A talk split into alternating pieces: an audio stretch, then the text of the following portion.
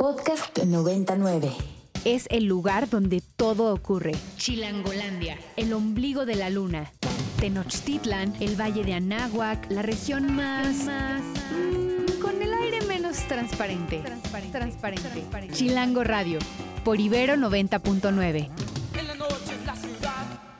Muy buenas tardes, chilangos, chilangas, chilangues de esta gran capital que ya está empezando a refrescarse con una llovizna que por lo menos aquí en el sur de la ciudad ya está empezando a dejarse venir. Mi nombre es Isaac Torres, mejor conocido como El Chato, y me acompaña mi querida Victoria Villalobos en este Radio Chilango número 44 que viene con todo. ¿Cómo estás, querida Victoria? Excelente, a pesar de, como bien dices, las lluvias y los estragos que están, estas causan, eh, pues bien, mojada, pero bien. Acá nuestra querida Victoria, esperamos que no se nos vaya a enfermar porque parece que se acaba de salir de la regadera. Pero todo bien, por lo menos aquí está un poco calientito, se guarda el calor en cabina, entonces... Aprovechen, chilangos, los que traen el shampoo en la mochila de una vez, ahorita váyanse dando shampoo para que cuando salgan al agua se echen una buena bañada. Pues hoy en Radio Chilango tenemos un eh, programa muy especial porque estaremos platicando sobre la última edición de Revista Chilango. Para todos los que nos escuchan tal vez por primera vez, eh, recuerden, este espacio es la revista radiofónica de Revista Chilango, una colaboración entre Chilango e Ibero 90.9 en donde les traemos todas las novedades sobre lo que pasa en esta ciudad, arte, cultura, arquitectura, urbanismo, música, cine y todo, todo, todo lo que refiero a lo que acontece en esta ciudad. Y hoy estaremos platicando sobre este especial, la ciudad de las ciudades, que es el último número de la revista y para esto también estará por acá con nosotros nuestro querido colaborador Marcos Betanzos, quien preparó un texto muy especial sobre la vieja ciudad de Hierro, unidades habitacionales en la Ciudad de México, que además está acompañado de un dossier fotográfico muy muy chulo que les recomendamos. Si aún no la tienen, corran a pues ese lugar eh, en donde ya saben que se distribuyen revistas y novedades editoriales. Allí está nuestra revista de este mes. ¿Y qué más? 7 de septiembre del 2022. ¿Qué te dice el 7 de septiembre, Victoria? Aquí tenemos problemas en la vía, como siempre. Eh, la línea 1 de Pantitlán Observatorio sigue cerrada, desgraciadamente causando desastre móvil por toda la ciudad. ¿Y eh, con las lluvias, peor tantito? No, peor tantito. Justo acá vemos que hay como una sección en la en el número de este mes dice voy en metro, qué grandote, rapidote, qué limpiote. Pero qué poco efectivo a veces. Qué poco efectivo, pues ha, envejecido pues pues difícilmente, ha tenido, una, ha tenido una vejez un poco difícil, aunque en realidad no es tan viejo, tiene 53 años, acaba de cumplirlos justo hace tres días, que fue el 4 de septiembre, 3, 4 de septiembre, entre esas fechas se debate sobre eh, el nacimiento del metro y pues más bien de la inauguración, que fue justamente de ese primer tramo que hoy está en reparación, mm. por allá de los lejanos años 60, finales de los años 60, donde todavía le tocó a ese personaje sombrío de la historia nacional llamado Gustavo Díaz Ordaz inaugurar ese metro como parte pues de todo un despliegue de infraestructura que se construyó en aquellos años para hacer a la ciudad más grande. Y justo eso vamos a platicar un poco en, este especial de la ciudad de las ciudades. También hoy, 7 de septiembre de 2022, se cumplen cinco años de ese primer sismo que nos avisó que venía algo terrible en camino y pues al que pues tal vez no le hicimos el suficiente caso, pero que afectó profundamente a nuestros hermanos de Oaxaca. Por allí hubo mucha tragedia y pues 10 días después, no, 12 días después vino esta profecía errática que solamente puede ocurrir en una ciudad como Tenochtitlán, de que nos volvió a temblar treinta y tantos años después de aquel sismo de 1985 que marcó no solo la vida de muchas personas, sino marcó la historia de esta ciudad y pues siempre, siempre hay alguien que nos puede platicar algo sobre eso. Este mes en, en los distintos programas que vamos a tener vamos a estar platicando por ahí sobre eh, pues cinco años del 19 de septiembre del 2017 y 37 años de 1985. Y pues, ¿qué te parece si para empezar vamos justamente a platicar sobre la carta editorial de este mes y ahí sí ya entramos en detalle con nuestro querido invitado el día de hoy, Marcos Betanzos, que está aquí en cabina. Vengan a visitarnos. ¿Dónde andamos, Victoria? Aquí en Avenida Revolución, en el Centro de Exploración y Pensamiento Crítico, que se reduce a SEX.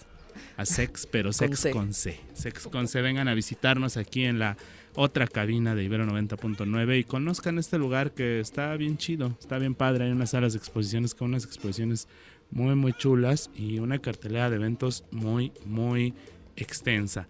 Pues vamos a platicarles un poco sobre la carta editorial de este mes.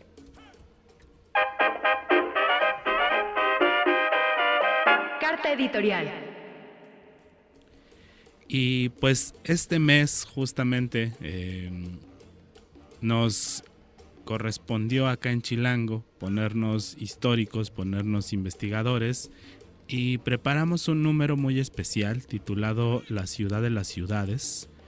Una ciudad, de muchas ciudades, historias y realidades de los territorios que hemos desarrollado hasta convertirnos en los chilangos que somos. Habitantes de Tenochtitlan, la ciudad más grande del mundo, del defectuoso, como muchas de las cosas hechas a la mexicana, defectuosas pero funcionales.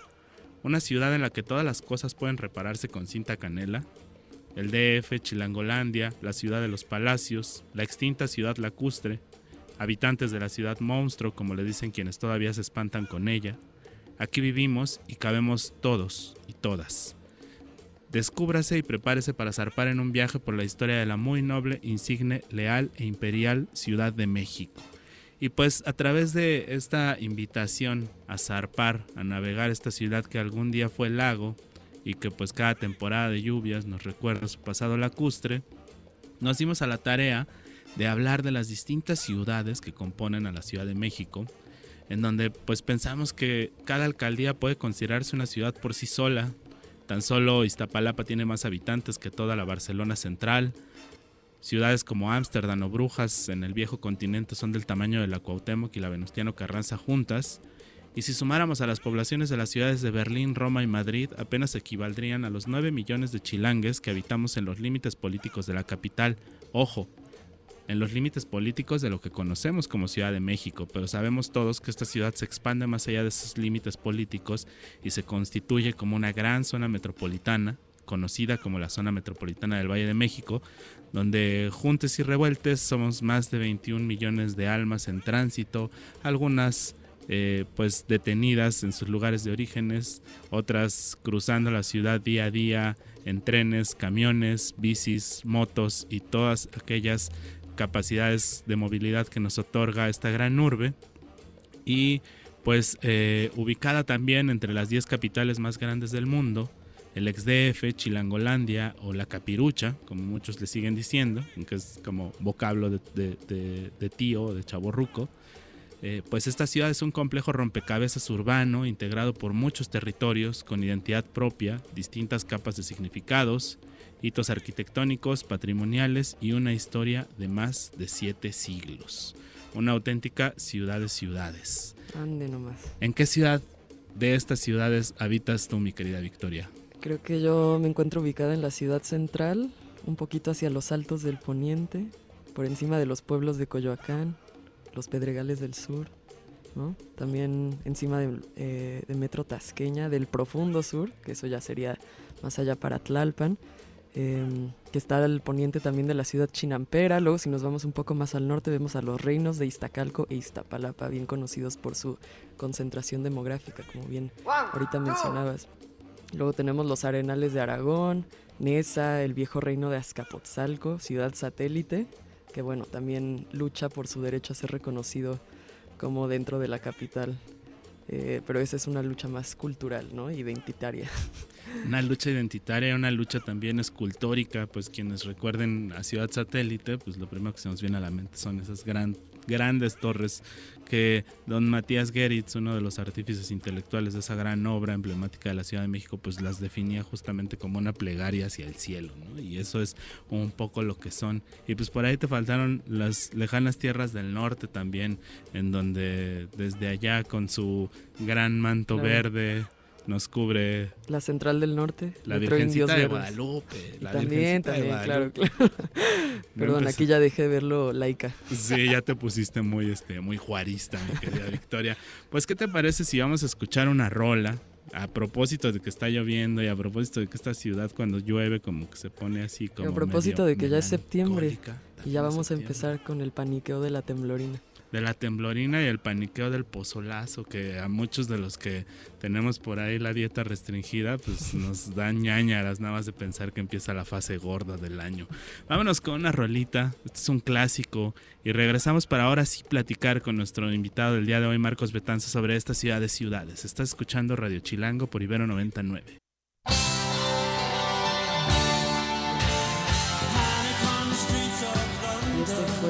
Esto fue Panic de The Smiths, un clásico, pero no desesperen que aquí seguimos eh, con todo en orden desde la cabina de El Sex de Ibero 99, Radio Chilango. Para quienes se acaban de unir, eh, los ponemos al corriente respecto con el invitado con quien estamos en esta ocasión, eh, Marcos Betanzos, quien es, bueno, nos va a estar aquí platicando un poco respecto a su trabajo y su obra. Es un arquitecto y fotógrafo eh, que justo viene en esta nueva edición de Chilango para hablarnos de la vieja ciudad de hierro, ¿no? que es el texto que preparó para esta especial edición. Y pues bueno, todos recordamos la casa donde transcurrió nuestra infancia. Al pensar en ese espacio que fue nuestro hogar, seguro nos vienen a la mente la sala, el comedor, las habitaciones, el estudio, el jardín, la cochera, las celebraciones en familia. En fin, la comparación con nuestra vivienda actual puede ser odiosa, pero inevitable. Más allá de la nostalgia, lo cierto es que nuestro hogar es muy distinto de lo que anhelábamos. ¿Qué cambió? En Chilango nos preguntamos cómo vivimos hoy en la vieja ciudad de hierro, cemento y gente que no descansa, a la que cantó Rodrigo González. Y pues, muy bienvenido seas Marcos. Muchísimas gracias, un gusto estar por acá con ustedes y pues encantado de poder conversar acerca de esta nueva publicación, nueva edición de Chilango que está bastante buena, una edición de colección. Una edición de colección que además tiene una portada chula, ¿no? Sí, yo creo que deberíamos todos salir a comprar el número en físico si nos es posible para tener justo ahí como póster eh, una de las ilustraciones principales. Una de las ilustraciones preparadas por nuestra querida compañera Romina Rivera, que se echó este arte ahí en, un- en una serie de diálogos que decíamos, sí, ¿y cómo podemos dividir a la ciudad si fuesen islas, si fuesen pequeñas ciudades? Y ahí estuvimos peloteando y, llegamos como, a varios iconos y pues por ahí aparecen muchos de ellos. Sí, una, ilustración bien, bien chula, se las recomiendo. Seguramente cuando vayan a este lugar en donde están todas las revistas en el escaparate la van a ver y luego lo van a decir, es esa. Y a ver, Marquitos, nos dices vieja ciudad de hierro, que me hace pensar inmediatamente en Rodrigo González, en donde justamente, eh, pues en sus versos describe eso, ¿no? De cemento y gente sin descanso. Si algún día tu historia tiene algún remanso, dejarías de ser ciudad. ¿Por qué escogiste ese título para este texto y de qué habla este texto, Marcos? Claro, sí, me, me parece que también es una, un momento circunstancial porque lo, lo escribí cuando platicamos de, de esta edición, de qué era lo que queríamos narrar acerca de cómo vivíamos los chilangos. Y en ese momento estaba obsesionado temporalmente con Rodrigo, ¿no? Tengo mis temporadas de escucha de música y en ese momento andaba ahí deambulando en mi cabeza esa canción. Creo que traía un poquito a las musas y a la inspiración y quise de alguna manera rendirle una especie de mini tributo a estas palabras, a estas metáforas, pero también a este sentimiento de nostalgia de lo que es, lo que es y lo que hace una ciudad, ¿no? Entonces creo que este artículo viene con toda la musicalización de Rodrigo González detrás, ¿no? De todas estas palabras que finalmente hablan de cómo habitamos la ciudad, pero también cómo ha ido evolucionando la ciudad de lo rural a lo urbano y de cómo aprendimos a vivir en estas unidades habitacionales que hoy son microciudades dentro de la gran ciudad, ¿no? Y justamente esa es la idea también de una ciudad de ciudades, ¿no? Una ciudad que, que está conformada por grandes bloques urbanos que así fueron concebidos originalmente por las mentes modernas, entre ellas, pues por supuesto, don Mario Pani, quien es pues el hacedor de ciudades en esta gran ciudad de México, ¿no?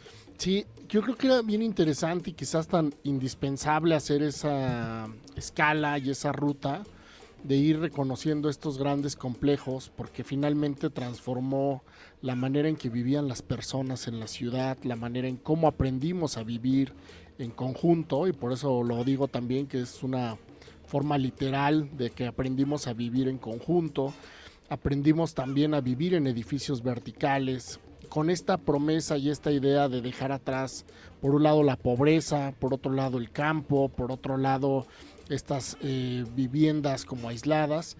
Y en gran medida eso se explica pues todos los sucesos económicos, la transformación que estaba teniendo la ciudad y también sin duda este retrato que sigue como una línea narrativa lo que hace el cine, ¿no? Para ir registrando cómo va evolucionando la ciudad y a partir de ella pues describir un poquito en dónde vivimos hoy, ¿no? Sí, justamente acá algo que nos mencionas que es muy interesante es el advenimiento de la modernidad, ¿no? Y como, eh, pues sí, todos los efectos en el cambio de panorama urbano que se generaron a partir de él, pues ciertamente muchos de estas mini ciudades o eh, los conglomerados en concreto que se generaron a partir de esa visión, sí son pues los remanentes que tenemos de lo que en ese entonces era un sueño o una utopía. Claro, claro. Totalmente, ¿no? Y ahora el desafío a veces incluso es cómo ese sueño no se convierte en pesadilla, ¿no? El hecho de vivir en conjunto pues implica justo una serie de dificultades, de complejidades. Y creo que una de las cosas que hemos aprendido muy bien los chilangos, desde viajar en el metro, correr bajo la lluvia, hacerse de un trabajo, ¿no? Estudiar de, palo, de polo a polo en la ciudad, pues ha sido el reto de vivir juntos y yo creo que también en ese momento eh, esta serie fotográfica registra cuáles son esas complejidades y cuál es el estado actual de esas ciudades que en, determinado momento representó una utopía, un sueño y que hoy mismo a veces nos hace ver que a lo mejor el sueño ya no lo es tanto. Claro, justamente eso nos recuerda la lección que nos dejan los altos del poniente respecto a qué sucede cuando una utopía no se contextualiza y, no, hace caso de su realidad, ¿no? Pero también es muy interesante que tú te fuiste a zonas de unidades habitacionales específicas. Eh, ¿Cuáles fueron estas? ¿Fuiste a Tlatelolco? ¿Fuiste a las Miguel Alemán o alguna sí, otra? Sí, indudablemente fui como a dos obligadas, que era el, CUPA en mm. la colonia del Valle, ¿no? Y la otra era Tlatelolco. Pero fuimos a otras también, que era la unidad de Independencia, que me parece que es como esta gran defensa de la vida colectiva, del, espacio ambiental frente al espacio inmobiliario, ¿no? Y también reconocimos algunas otras que cada vez desaparecen más en su escenario urbano, como algunas que se encuentran en Iztapalapa, ¿no? Como la Ciudad Modelo, las otras que están en Azcapotzalco, y que son proyectos que poco a poco han ido desapareciendo como del horizonte urbano de la ciudad para pues de repente toman los lugares, los edificios verticales, los centros comerciales, ¿no? Y pues es bien interesante que podamos irnos a asomar a qué tipo de modelo de vida era el que proponían estas unidades y incluso recorrer hasta ahora, ¿no? El tipo de modelo de vivienda que tenemos, cuestionado a través incluso del concepto de familia. Mm. Cómo hemos evolucionado y transitado pues al pasar de este concepto de familia que era un cliché de papá y mamá e hijos, y cómo hemos evolucionado a conceptos mucho más amplios, diversos, eh, que no tienen que ver mucho a veces con ese concepto ya, ¿no? O por lo menos que ya se agotó. Entonces, esto es bien interesante en una ciudad tan diversa como la Ciudad de México, que representa evolucionar también en los conceptos no solamente en los espacios que habitamos. Claro, acá sería preguntarnos cómo se, cómo se conceptualiza la unidad familiar dependiendo del espacio que se habita, ¿no? Eh, no es lo mismo hablar de una familia justamente en una unidad, unidad habitacional en donde quizás las formas de consumo o de convivencia sean más comunitarias o estén orientadas a otra clase de lógicas, a pensarlas en departamentos ultramodernos en, en Santa Fe, ¿no? Donde pueden ser unidades más pequeñas, mucho más aisladas y que justo el espacio se presta para que se aísle más de, más de lo que se genera lazos comunitarios. Totalmente, ¿no? Y ahora incluso lo hemos comentado acá cuando peloteábamos el texto con Isaac, el tema de que las mismas familias ya evolucionaron, ¿no? Ahora tenemos perrijos en algunos casos. nuestra, nuestra concepción familiar de nuestro núcleo y nuestro espacio es completamente distinto y, y adquiere necesidades muy distintas y muy diversas, ¿no? a, veces a, la casa con la que, en la que crecimos o a veces la casa que imaginamos, ¿no? por eso también este texto inicial para mí era una especie de invitación, quizá súper cargado de nostalgia, pero a cuestionarnos, pues, qué fue de ese sueño, de esa casa que imaginamos o de ese espacio que habitamos. Eh, o de esos lugares, a lo mejor como el comedor, ¿no? No sé, estará bueno saber de parte de quienes nos están escuchando, si todavía ocupan el comedor de su casa, si se reúnen ahí, ¿no? Este, pues como decía Isaac, ¿no? Ahí viene el 15 de septiembre y a lo mejor es de esas pocas ocasiones festivas en que nos sentamos alrededor de este espacio a utilizarlo, porque todos los demás días andamos atorados en el tráfico. O no es comedor, es mesa de trabajo. Es el, día en el que la abuelita nos da chance de quitar el plástico cristal a las sillas. Exacto, exacto. o no, ponérselo que se va a manchar de pozole. Oye, Marcos, yo bien clavado en esta idea de la modernidad, me, me encanta cómo a lo largo del texto vas como plasmando diferentes imágenes, diferentes estampas. Por ahí hay unas reflexiones literarias bien padres y otras cinematográficas, ¿no? En donde nos, nos describes por ahí, por ejemplo, Luis Buñuel con Los Olvidados, en la que el set de filmación es por fin la ciudad misma en su proceso de construcción, que es justamente allí en Nonualco Tlatelolco, donde después se construía la unidad habitacional. También por acá citas a Monsiváis, ¿no? En donde dices, Monsiváis dice, al México sin vecindades, a través de la utopía moderna de los multifamiliares y de la ciudad vertical, ¿no? Porque Tlatelolco justamente también como que viene a inaugurar un poco eso, ¿no? Como una ciudad que puede crecer hacia el cielo. Sí, totalmente, ¿no? A mí me pareció como bien interesante este, esta oportunidad de escribir y reunir voces que hablaban desde el cine, que hablaban desde la literatura, que de alguna manera eh, orquestan ciertos gestos, ¿no? De reflexión, de provocación de lo que implica la ciudad. Y pues nos trajimos ahí a Monsiváis y a banda muy diversa para tener esta imagen desde lo rural que era el cine y estos cielos, por ejemplo, de Gabriel Figueroa retratados y la vida de lo que implicaba una vida en hacienda y esa nostalgia del campo, hasta llegar a películas como Maldita Ciudad, ¿no? casi una especie de sentencia y maldición eh, eterna de lo que implicaba el cambio de vida a la ciudad y, el cambio de vida incluso ideológico.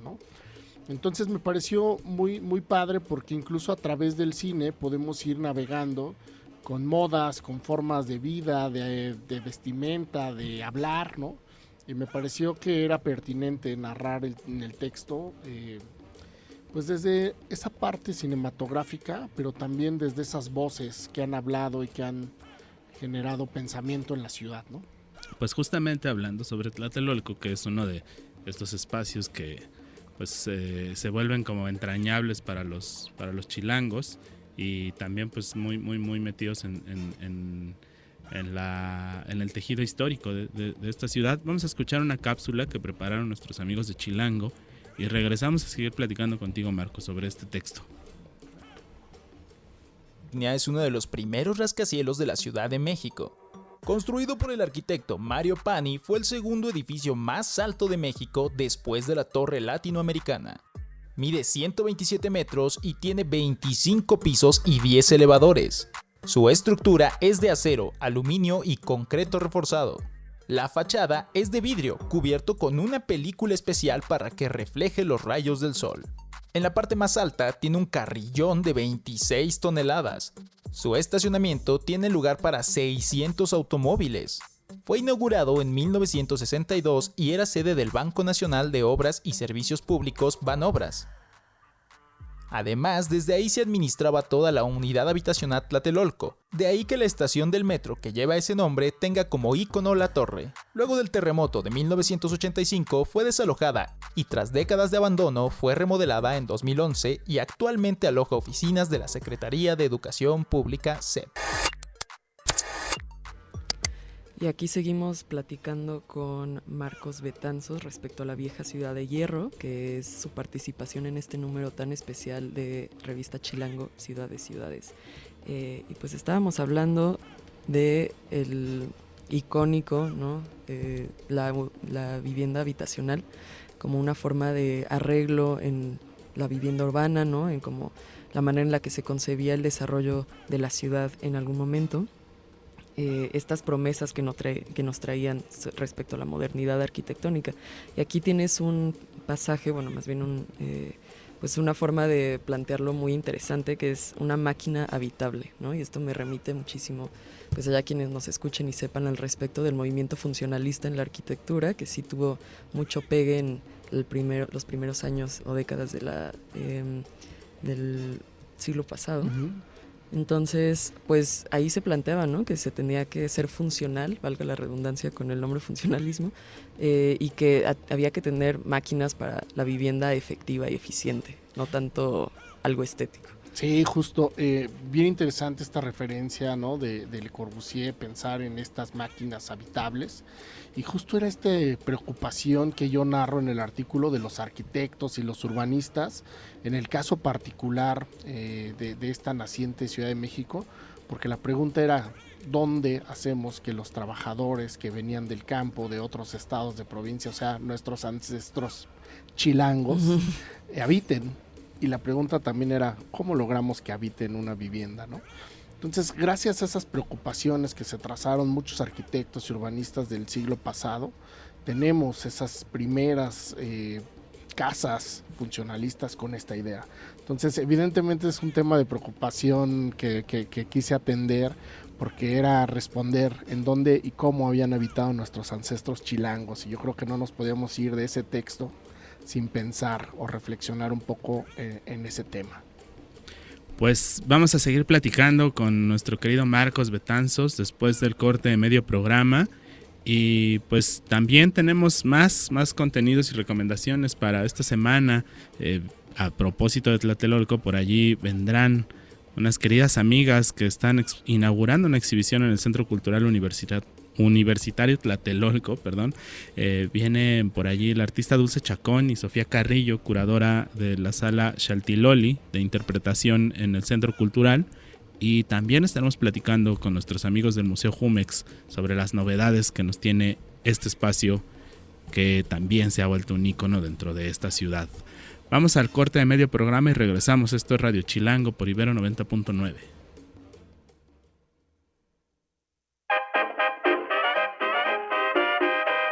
Chilango Radio. Se transmite por el 90.9 de su frecuencia modulada para todo el Valle de México. Chilango Radio. Y a todos los rincones del mundo a través de Ibero 99.fm. Camino por Narvarte, Polanco y Coyoacán. Pues ¿Por qué no nos compartes un pedacito de este artículo a ver si a nuestros radioescuchas se les empieza ahí como a antojar y irlo a leer completo? Que ya nos están diciendo que se están agotando, entonces por favor, corran por su revista, búsquenla. Y bueno, voy a leerles un fragmento. Una de las cosas que, que me gusta leer es justo este tema de cómo nacen las ciudades. Y comienza así. Así, mientras el suelo urbano y el acceso a la vivienda se hacían cada vez más inaccesibles para los grupos de población más vulnerables, la Ciudad de México siguió expandiéndose incontrolablemente. La forma de habitar, de proyectar las viviendas y consecuentemente el modelo de desarrollo urbano a seguir sería sometido a nuevos cuestionamientos observar cómo se producía una especie de periferia era ser testigos preocupados de cómo la ciudad invisible crecía al margen de la ciudad oficial. El caso paradigmático es lo que hasta 1963 se reconocería como Ciudad Nezahualcóyotl, un asentamiento informal en un terreno agreste y salitroso que solo pudo domesticarse gracias a la determinación de sus primeros pobladores, ese lugar sin nombre fue excepcionalmente documentado en su periodo embrionario en los años 40 por el fotógrafo Héctor García, quien captó legendarias imágenes de lo inhóspito, el surgimiento de las primeras casas de lámina, mujeres que cargan en hombres botes con agua o cruces de madera con cables de luz que coronaban la conquista del territorio sobre los restos del lago de Texcoco. Transitamos, como afirmó Carlos Monsiváis, al México sin vecindades, a través de la utopía moderna de los multifamiliares. Pues por ahí va este texto que, está ya circulando en la nueva edición. Pues te agradecemos muchísimo haber estado con nosotros, Marcos. Como siempre es un placer platicar contigo sobre ciudad y esperemos que podamos extender esta plática a más y más ocasiones. Por ahí eh, un, pequeño guiño. Eh, pues nos estás hablando con mucho cariño de Ciudad Nesa porque... Soy, soy, soy oriundo nesayorquino, entonces increíble también hacer esta referencia a este lugar que me vio nacer y que me vio jugar en, en sus calles pues allá también nos iremos a dar una vuelta pronto y pues compártenos por ahí en el Twitter ahorita tus recomendaciones de lugares que visitar en Nesa. Hay muchos, muchos lugares chidos, sobre todo para echar un buen taco de carnitas, porque de las mejores carnitas de la región, las de Nesa. Exacto. Pues vámonos con una rola y regresamos para platicar con nuestros siguientes invitados. Tenemos muchas recomendaciones en arte, artes visuales que hacerles a todos nuestros radioescuchas. Vamos con una rola y regresamos a Radio Chilango.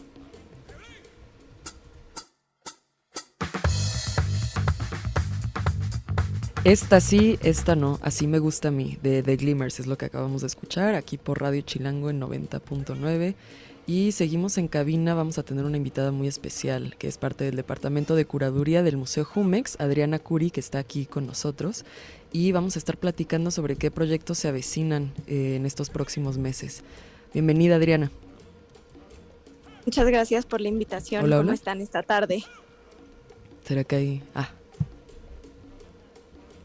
muy bien, Adriana. Y pues como siempre nos da gusto tener noticias del Museo Jumex, que es uno de nuestros espacios favoritos. Y pues justamente nos vienes a compartir sobre la programación del museo. ¿Qué hay en el museo en estos momentos? Sí, pues en el momento lo que tenemos ahorita en el museo es la exposición de Urs Fischer Lovers y también una exposición de Rodrigo Hernández, El Espejo. Eh, lo que es muy emocionante para nosotros en este momento es que pues Urs Fischer ya está a punto de cerrar, se nos acaba el tiempo con él aquí en el museo, entonces pues una de las cosas que obviamente queríamos hacer en esta invitación era invitarlos a ustedes y a todas las personas que los escuchan a visitarnos, pues en estos próximos 10 días que le quedan a la exposición, es una retrospectiva del artista suizo Urs Fischer y la verdad es que pues ha sido muy bien recibida por el público aquí en la Ciudad de México. Hemos tenido más de 300 mil visitantes, ha sido una exposición extremadamente taquillera y la verdad es que pues esperamos que nos puedan venir a ver y a visitar en pues estos últimos días que tenemos de la exposición.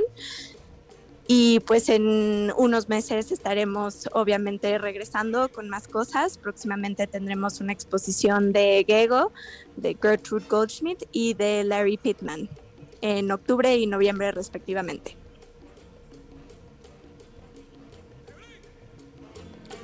Entonces, recuérdanos las fechas. ¿Hasta cuándo podemos ir a ver esa exposición de Urs Fischer si aún no la hemos visto? Pues si aún no han tenido la oportunidad de visitarnos y aunque hayan ya tenido la oportunidad, si quieren regresar, siempre están bienvenidos. La exposición cierra eh, al final del día, el 18 de septiembre, y pues también para incentivar de alguna forma que nos vengan a ver y para dar más oportunidad de que estén aquí, estaremos abiertos el 15 y el 16 de septiembre y también tendremos eh, horario extendido el 17 y el 18 con todo y visitas guiadas gratuitas por parte de nuestro equipo de educación a las 11 de la mañana, 4 de la tarde y 6 de la tarde. Excelente, Adriana, muchísimas gracias. Y justamente como dices, quienes ya fueron a ver la exposición de Urs Fischer, pues vale la pena que visiten una segunda vez, eh, ya que muchas de sus piezas están en movimiento constante, digo, sin eh, dar mucho sin spoilear, por así decirlo, sobre qué se puede encontrar en esas salas de exposición, pero él trabaja con cera en varias de sus obras. Eh, pues más icónicas, entonces es muy interesante, sería muy interesante ir a ver en qué estado se encuentran ahora después de unos meses. Absolutamente, la verdad es que sí tenemos una buena cantidad de piezas que cambian, como tú mencionas, principalmente las piezas de Urs Fischer que son a base de cera, varios son retratos que han cambiado bastante a través de la exposición, pero tenemos también otras piezas con elementos orgánicos que han sufrido cambios a, través de la exposición. Entonces, pues creo que para mucho del público que ya tuvo la oportunidad de, de venir y de visitarnos, pues es una oportunidad para venir a ver cómo ha cambiado y es pues una oportunidad particularmente interesante porque no hay muchos artistas cuya obra haga eso, ¿no? A través de unos pocos meses. Pues ya están. No hay pretexto. Vámonos, este puente que va a haber, si no van a salir de la ciudad, un plan excelente es irse a dar una vuelta al Museo Jumex para ver esta exposición de Urs Fischer que sin duda pues marca una de las exposiciones más interesantes de este año en la Ciudad de México. Y pues como siempre eh, es un placer tener por acá el Museo Jumex. Y pues Esperamos platicar contigo pronto para que nos actualices sobre las novedades que están ocurriendo en este lugar que ya se ha vuelto uno de los hotspots de esta Ciudad de México. Muchas gracias Adriana. Esperamos tenerte pronto por acá y le mandamos un gran saludo a todos allá en Museo Jumex y en Colección Jumex. Vámonos con una rolita y regresamos para platicarles sobre botánica en el Reino de la Nueva España, una exposición que se inaugura en el Centro Cultural eh, Universitario Tlatelolco este fin de semana y vamos a estar platicando por aquí sobre eso. Vámonos y volvemos.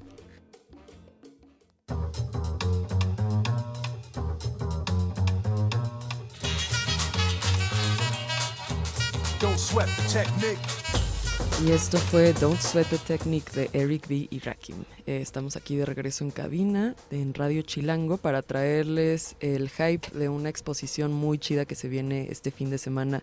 Va a inaugurar este sábado 10 de septiembre, así que cancelen lo que tengan y si no tienen planes, pues vayan. Esto se llama Renombrar el Mundo. Expediciones botánicas en la Nueva España un temazo. Y pues bueno, esta exposición revisa dos momentos de nuestra historia documental y visual en la que se narra la transformación radical en la relación del ser humano con la naturaleza, con un primer momento representado por la expedición botánica que se realizó por Francisco Hernández y finalmente, unos siglos después, con la Real Expedición Botánica de la Nueva España. Y pues bueno, para platicarnos al respecto, aquí vienen la ilustradora Sofía, bueno, no, perdón, eh, Sofía Carrillo es la, que está a cargo de esta curaduría, ¿no? De esta exposición. Y Dulce Chacón, quien va a participar con una pieza llamada Esquizos, que ya fue presentada en la 14 Bienal de La Habana eh, y que ya va trabajando en, este proyecto unos dos años. Están aquí invitadas eh, para platicarnos un poco sobre qué podemos esperar en, pues sí, este fascinante tema que se va a desarrollar a lo largo de esta exposición. ¿Cómo están?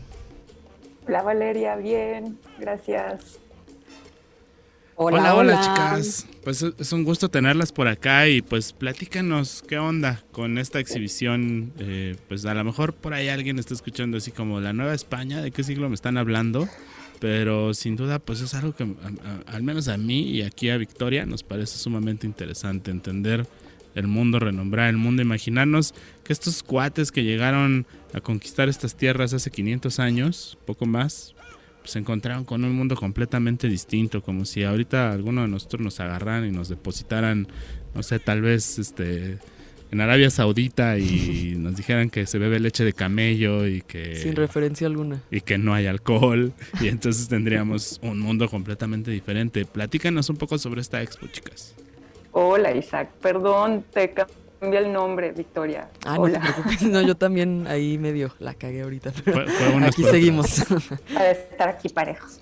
Mira, te cuento, este es un proyecto que, bueno, de entrada yo tenía muchísimas ganas de dedicarle tiempo, espacio, eh, ya desde hace unos tres años aquí en Tlatelolco y pues bueno, ha sido una investigación larga, obviamente, eh, para que además se vio, pues bueno, intervenida y como medio interrumpida por la pandemia, eh, en donde justo nos pusimos a investigar los acervos documentales que tiene la UNAM, eh, arte, herbario, en fin, un montón de materiales que están aquí resguardados, así como la propuesta de varias artistas, la mayoría son mujeres, Em, que trabajan precisamente con el tema de expedición, de trabajo de observación con plantas em, y también propuestas de una relación distinta del ser humano con eh, su entorno. Em, esta investigación pues, sí, o sea, tiene como, digamos, dos pretextos históricos, eh, que es esta primera expedición científica que sucede a finales del siglo XVI por, Francisco Hernández. Y digamos, pensamos que no había alcohol, pero Francisco Hernández se metió todas las plantas que vino a investigar en, Mesoamérica. Eh, de hecho, hizo bajo la encomienda de Felipe II, pues una primera revisión, sondeo de cuál era la riqueza botánica eh, pero también mineral y de la fauna que estaba en todo este territorio que pues llevaba pues muy pocos años de haber sido eh, iniciado el proceso de conquista aquí en el centro, ¿no? Es decir, el proceso de, conquista mexica.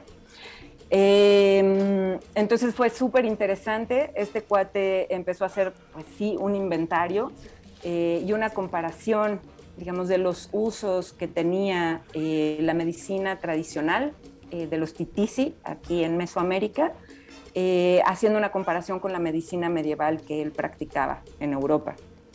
Y esta fue, pues bueno, la primera, pues el primer listado, pero también la primera fuente que nosotros podemos tener de este encuentro de dos mundos, o para ponerme más clavada, de dos epistemologías eh, que se confrontan desde eh, su relación con el mundo natural.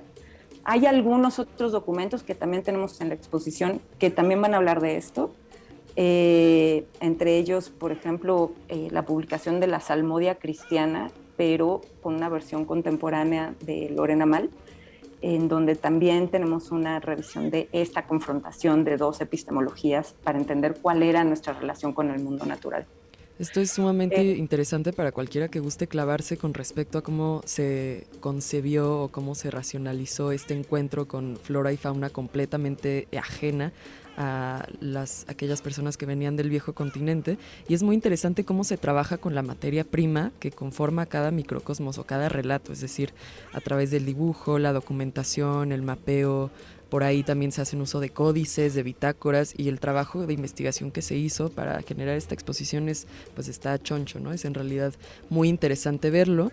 Em, y por otro lado, bueno, yo recuerdo alguna vez haber leído un bestiario de la Nueva España, ¿no? Que ahí se encuentra uno, uno que otro datillo jocoso sobre, por ejemplo, cómo se nombraba al colibrí, que era pájaro mosquito en ese entonces. Entonces también el uso del lenguaje que se utilizaba para nombrar eh, pues estas nuevas criaturas que anterior a, a, su avistamiento podían ser nada menos que fantásticas. Pero también es muy interesante verlo justamente como, como nos platicas desde la visión de estos encuentros, ¿no? Y del choque de las epistemologías y que por eso nos remite al nombre de lo importante que es nombrar al mundo. Y pues bueno, aquí metiéndonos un poquito más con la trayectoria de Chacón, eh, para quienes no lo saben, ella ya ha trabajado anteriormente en el área de Tlatelolco. Eh, tienes un proyecto llamado Bienal Tlatelolco, la Bienal Tlatelolca, perdón, en donde se lleva a cabo una bitácora para el registro de las áreas verdes en esta zona habitacional. Y pues bueno, ahora nuevamente regresas eh, con esta exposición o parte en el CCU Tlatelolco. Cuéntanos un poco sobre la significancia de este espacio, ¿no? En específico relacionado como al tema botánico. Hola, hola las perdimos. Creo que se nos fue, ¿verdad? Se nos fue Dulce de viaje. Ay, a la botánica. A la botánica, al mundo de las áreas verdes y las plantas y los microbiomas. Pero bueno, eh, igual aquí los exhortamos a todos, a todas, a todes, a que se den una vuelta eh, en el Centro Cultural Universitario Tlatelolco, porque va a estar muy bueno. Yo por lo menos sí voy a cancelar mis planes para poder darme una vuelta. En realidad es un tema vasto y muy rico, ya que incluso en la actualidad seguimos descubre y descubre nuevas especies y nuevas vivencias, tanto de la flora como la fauna. Entonces, pues ver cómo es que se han nombrado eh, pues todos estos elementos de nuestro entorno natural, siempre es bueno tener el dato jocoso. Siempre es bueno, y, bueno, creo que se nos desconectaron, pero ya andan por ahí. Ah. Hola, Dulce. Hola, hola, ¿me oyen? Hola, sí, platícanos rápidamente porque se nos fueron unos minutos acá al aire. Este, ¿qué es lo que estás presentando en esta exhibición? Buenísimo. Sí, eh, recapitulando, el proyecto de la Bienal Tlatelolca fue un proyecto al que me invitaron en el 2019 eh, los artistas Antonio Morloy y Balán Bartolomé, y ahí fue donde empecé a desarrollar este proyecto. Este, el primer acercamiento fue con el Códice de la Cruz Badiano, que se manda a España en 1521. Ese es, digamos, el primer documento herbolario que reúne información del conocimiento médico este, mesoamericano. Y posteriormente mi investigación se fue em, desarrollando hacia esta primera expedición botánica que realiza Francisco Hernández. Entonces la pieza que presento se llama Esquizos. Es una instalación de dibujos que está constituida por 95 dibujos de plantas endémicas o nativas mexicanas que son utilizadas tanto para la medicina como para eh, la alimentación y además de las imágenes está una descripción eh, muy escueta, pero que trata de dar al espectador un poco de información acerca de todo el mundo o la relación cultural que tenemos con las plantas a nivel simbólico, religioso, este, además del alimenticio y medicinal y por supuesto, este, sí, sobre todo el simbólico, que esa es una de las cosas que me enfoco. Sí, pues estos documentos y sobre todo la ilustración botánica es un documento de especial importancia para generar este recorrido. Pues bueno, esto es va a ser renombrar al mundo expediciones botánicas en la Nueva España. No se lo pierdan en el Centro Cultural Universitario de Tlatelolco. Pues les agradecemos a las invitadas haberse conectado acá y platicarnos un poco sobre esta exposición y a todos pues les sugerimos darse una vuelta. Los invitamos a que busquen la revista Chilango de este mes que ya está por ahí en circulación para que vean este texto del cual nos compartió unos fragmentos nuestro querido amigo Marcos Betanzos y les anunciamos que la próxima semana Radio Chilango cumple un año de transmisiones. Estamos de fiesta, así que habrá sorpresas, habrá regalitos, habrá muchas cosas en el próximo Radio Chilango. Los invitamos a escucharnos 4 en punto de la tarde, próximo miércoles. Y pues les mandamos un gran saludo a todos, todas, todos los que nos están escuchando por allá. Un saludo a mi querido José Carlos que me escribió aquí por las redes sociales que me anda escuchando. Chido. un abrazo cálido a todos cálido y fraterno a todos los chilangos. Nos vemos la próxima semana. Es el lugar donde todo ocurre. Chilangolandia, el ombligo de la luna. Tenochtitlan, el valle de Anáhuac, la región más... más con transparente. Transparente. transparente. Chilango Radio, por Ibero 90.9. Para más contenidos como este, descarga nuestra aplicación disponible para Android y iOS o visita ibero909.fm.